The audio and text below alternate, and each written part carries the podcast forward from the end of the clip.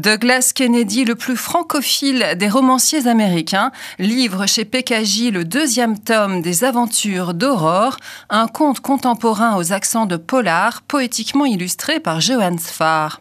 Dans Aurore et le mystère de la chambre secrète, la collégienne autiste qui voit derrière les yeux des gens est embarquée dans une palpitante enquête sur un vol de livres anciens sur fond de cyberharcèlement et de soupçons de maltraitance. Douglas Kennedy, merci de venir au micro d'Enfantillage. Merci à vous Florence, je suis ravi d'être chez vous. On vient d'écouter Rémi qui, comme à chaque émission, nous a parlé de sa dernière lecture. Et ça m'amène à vous poser la première question rituelle d'enfantillage. Douglas Kennedy, quel enfant, lecteur étiez-vous? J'ai grandi à New York dans un appart de 65 mètres carrés. Mes parents ont eu un mariage pas terrible. Et grâce à ça, à cause de ça, j'ai découvert la bibliothèque quand j'avais eu 8 ans. Maintenant, y a une expression américaine, tous les parents sont comme des hélicoptères au-dessus des enfants tout le temps. À cette époque, en fait, mon père, comme ma mère, a grandi au milieu de la dépression des années 30 et aussi mon père était dans la Deuxième Guerre mondiale. Donc, euh, son idée, quand je lui ai dit quand j'avais 8 ans, papa, je voulais aller à la bibliothèque c'était 5 rues de chez nous à Manhattan, il m'a dit, OK, pas de problème, il faut revenir dans une heure. Et ça, c'était euh, le début de mes voyages. J'ai découvert des livres euh, très très tôt. J'ai eu un abonnement de la bibliothèque euh, de notre quartier quand j'avais 8 ans et 13 ans, j'ai commencé d'utiliser aussi la grande bibliothèque new-yorkaise. J'avais 13 ans en 68, une année assez célèbre où tout a changé. C'était la même époque que j'ai eu en fait un abonnement du musée de l'art moderne pour la cinémathèque.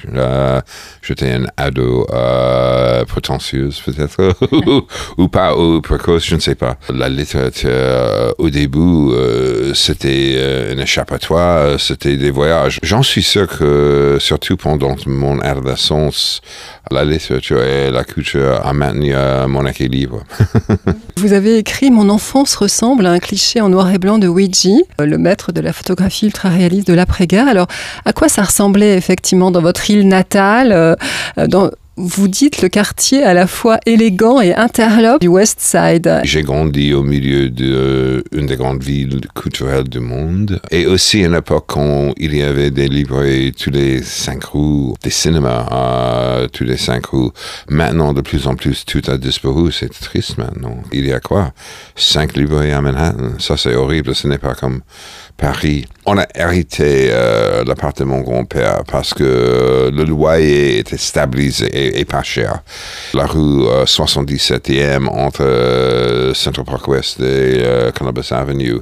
Maintenant, c'est hyper, hyper riche. À l'époque, au bout de la rue, près de Columbus Avenue, il y avait un hôtel pour des prostituées, des junkies. Columbus Avenue, c'était un boulevard des petites entreprises, des immigrés.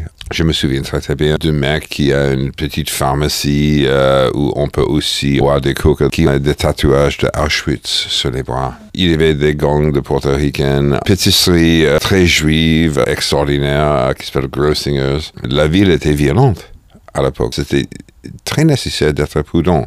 C'est difficile d'imaginer aujourd'hui parce que New York est si propre, si riche et aussi euh, de plus en plus une ville assez ennuyeuse. On a eu entre 250 et 3000 mètres par an dans la ville. Mais c'était aussi passionnant et ça m'a beaucoup marqué. Vous, donc l'enfant de la classe moyenne, vous avez été admis au prestigieux Collegiate, le NEC plus ultra des écoles de garçons new-yorkaises, où, dites-vous, régnait une atmosphère de compétitivité à outrance qui n'était pas sans laisser des marques psychologiques indélébiles sur ses élèves. Alors, quel souvenir est-ce que vous gardez de ces années de formation? Oui, en fait, j'ai des relations très, très, très, compliquées avec Collegiate, avec euh, mon école qui était aussi mon lycée. J'avais 10 ans quand je suis arrivé là-bas et je suis resté euh, là-bas jusqu'à franchement le bac. À l'époque, c'était hyper compétitif, mais aussi si on était riche, c'était possible euh, de gagner une place. Par exemple, le fils de Leonard Bernstein était là-bas, le fils de John F. Kennedy, John John était là-bas. Et aussi des garçons comme moi qui ont fait des examens et qui ont gagné une place. Avant ça, j'étais dans une école maternelle très progressiste, euh, assez gauchiste et quand mon père a découvert que euh, on a chanté un, chant pacifiste, il était furieux, il était euh, très catho, un homme très conservateur, ex-soldat. Et deux jours après, en fait, j'ai fait des examens pour collegiate. La vérité, j'étais hyper, hyper, hyper bien éduqué. J'ai une éducation très classique. Le français, quand j'avais 12 ans, euh, le latin aussi. On commence à lire Shakespeare quand j'avais 12 ans. Ibsen et Joyce, Hemingway. On a passé six mois pour étudier la Révolution française et aussi la Révolution américaine. La plupart des profs étaient superbes. Mais, mais, mais d'après mon expérience, c'est quelque chose qui arrive chez Aurore, mais aussi dans la symphonie du hasard, euh, parce que j'ai vu ça avec mes enfants aussi, si on est un peu différent, si on n'est pas quelqu'un populaire, si on n'est pas quelqu'un sportif, si on aime lire, une école, un lycée, c'est dur. J'étais menacé par des pestes aussi, comme mes enfants. Vous écrivez J'ai toujours été convaincu que si nous lisons, c'est avant tout parce que nous éprouvons le besoin de vérifier que nous ne sommes pas seuls. Est-ce que lorsque vous lisiez enfant, c'était aussi cette conviction qui vous habitait? J'ai des livres partout, j'imagine. J'ai 6 7 000 livres euh, dans mes résidences. Euh, hier soir, j'ai regardé un exemplaire que j'ai acheté de Trois chambres à Manhattan de Georges Simenon. C'était un des premiers livres en français que j'ai lu. C'est une édition des années 50 magnifique. Je me souviens immédiatement à la femme avec laquelle, en fait, j'étais ensemble, la livre où on a trouvé ça. Et aussi, c'était un des premiers simulants que j'ai lu. C'est comme ça avec les livres. En fait, on, a des souvenirs de la vie. Et honnêtement, si on perd euh, la passion pour la littérature, pour des livres, on va créer une, société très, très, très ignorante. J'ai lu un sondage récemment, 20% de mes compatriotes lisent, mm. et ça c'est tragique. Ça c'est 60 millions, mm. mais il y a 310 millions qui ne lisent pas. Quel est l'avenir? Quel est l'avenir Et ça, c'est une question de l'éducation. Vous parlez de l'importance des livres et des souvenirs qui y sont attachés. Vous le racontez, c'est notamment au cours de la lecture de votre album préféré, Max et les Maximons, que vous vous êtes rendu compte que quelque chose n'allait vraiment pas avec votre fils. Tout à fait. Et j'ai relu le livre de Sednak tout le temps. Max, il a eu une crise épileptique quand il avait 5 euh, ans. Et ça a dit à Max, vous allez rester avec nous. Et Max a dit non, toujours non chaque nuit pendant six semaines, j'ai relu cette histoire à mon fils qui était absent dans un état catatonique. Et puis il y avait une soirée euh, et Max a dit, une petite voix a dit non. Mon Dieu, j'étais scotché, j'étais en larmes parce que j'ai compris qu'il était là-bas. Maintenant, 22 ans après euh, cette crise, Max est autonome, il vit chez moi. Il est photographe à Londres. Il, a son master de l'Université de Londres. Euh, je suis hyper fier de lui. Mais c'est sûr que cette crise a changé ma vie. C'était le début de la fin de mon mariage, mais aussi la première fois dans ma vie que j'ai compris que, mon Dieu, des choses difficiles peuvent arriver par hasard. Et puis, après ça, les choix qu'on fait, ça c'est aussi le destin de soi-même et aussi de mon fils. La vie est fragile.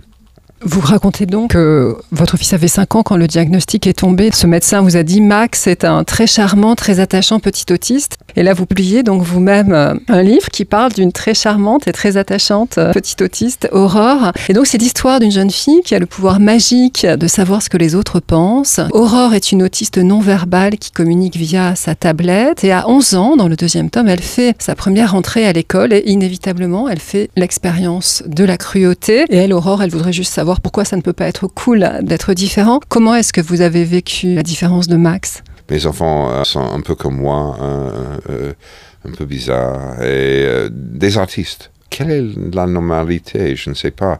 Quand on est à l'école, on faire d'être normal et populaire. Et si on est différent, merde, c'est dur. Je sais ça parce que j'ai vécu ça. Mais maintenant, je comprends et j'ai expliqué ça toujours à mes enfants. Des gens populaires deviennent des gens avec des vies très banales et, vivent la différence. La différence est cool. Et je pense que ça, c'est très important d'expliquer à des jeunes. Et aussi le fait qu'il y a une cruauté parmi des enfants, surtout des filles. Les appeler les pestes, qu'est-ce que c'est les pestes? Il y a des pestes partout. Et j'ai utilisé beaucoup de choses que ma fille a su faire et euh, mon fils aussi dans ce livre. Et moi aussi. J'ai écrit récemment un essai que je pense sera traduit ici au sujet de mes années euh, à Collegiate et le fait qu'il y avait une peste qui m'a torturé. J'ai nommé ce peste. Et d'autres camarades de classe, des hommes maintenant comme moi au début de la soixantaine, qui ont dit Mais c'était exactement comme ça. Et le mec était horrible. Émilie, la grande sœur d'Aurore, elle est attaquée euh, sur les réseaux sociaux et elle prend la décision de pardonner à ses harceleuses. Elle commence par leur démontrer qu'elle avait tout à fait entre ses mains euh, le pouvoir de leur nuire, mais qu'elle a choisi un autre chemin. Et vous avez cité Mark Twain quand il dit que le pardon est le parfum que la violette sur le talon qu'il a écrasé. Est-ce que personnellement vous êtes arrivé à cette conclusion? Pour moi, le pardon c'est essentiel. Ce n'est pas nécessaire de devenir des copains avec quelqu'un qui l'a blessé, mais en même temps, sans pardon, on reste euh, amer. Ça, c'est toxique. J'ai vu des gens qui sont obsédés par la vengeance. Ça gâche une vie. Parce que euh, si on est vengé, et puis quoi? Après ça, dis-moi. Est-ce qu'il y a un dénouement positif de ça? Absolument pas. C'est idiot ça change rien. Même si Aurore conserve son don pour le bonheur, hein, on est à la fois dans le polar et la chronique sociale. Il y a du cyberharcèlement entre ados sur les réseaux sociaux. Il y a une jeune fille de 19 ans qui est suspectée du meurtre de sa belle-mère. Il y a une maison des affreux avec soupçon de maltraitance. Il y a le mensonge. Donc le monde dur, hein, comme Aurore appelle le monde réel, est vraiment cerné de noirceur. Et du coup, le contraste est d'autant plus saisissant avec euh, le monde imaginaire, lumineux, harmonieux dans lequel elle s'évade. Alors, vous avez dit que vous faisiez vôtre la pensée de Edna Saint Vincent Millay selon laquelle l'enfance est ce royaume où personne ne meurt. Pourquoi avez-vous euh, décrit une réalité aussi dure? Parce que honnêtement, je pense que les enfants peuvent supporter ça. Et aussi parce que ce n'est pas comme un film de Hitchcock.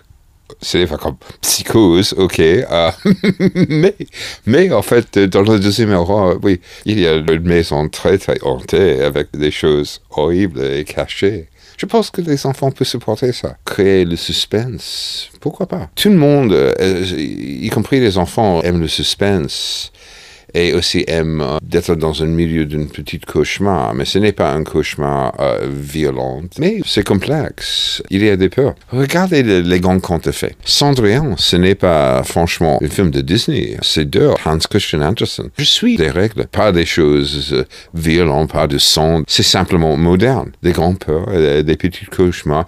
Tout est résolu à la fin. Ça, c'est essentiel pour des enfants. Derrière ça, l'idée, et, et, ça, c'est derrière tous les contes faits l'idée que la vie a un aspect glauque aussi. Mais Aurore, euh, c'est un personnage positif. Là où vous rompez quand même avec les codes du conte, c'est que vous montrez des adultes euh, complètement euh, enfermés, pris dans le mensonge. Ils se racontent des histoires, en particulier sur leurs choix sentimentaux, de parents divorcés, qui sont à nouveau en couple, ils sont indécis. Est-ce que là aussi, vous pensez que les enfants ont droit à la vérité en la matière Et, et est-ce que vous prêtez aux enfants en général l'espèce de hyper-lucidité d'Aurore? Par exemple, il y a 11 ans, J'étais au milieu d'un divorce horrible et c'était hyper violent pour mes enfants. Et ma fille et mon fils m'ont dit après, on a compris beaucoup de choses à l'époque. Maintenant, c'est des jeunes adultes. Max a 27 ans et ma fille a 23 ans. Et ils ont compris tout. Les enfants voient tout. Et ça, c'était l'idée d'Aurore. Elle est différente, mais hyper perspicace. Le fait qu'elle peut lire derrière des yeux des autres, est-ce que ça, c'est un pouvoir magique? Ou un empathie très élevé grâce à son autisme. Je n'en ai aucune idée. C'est une métaphore.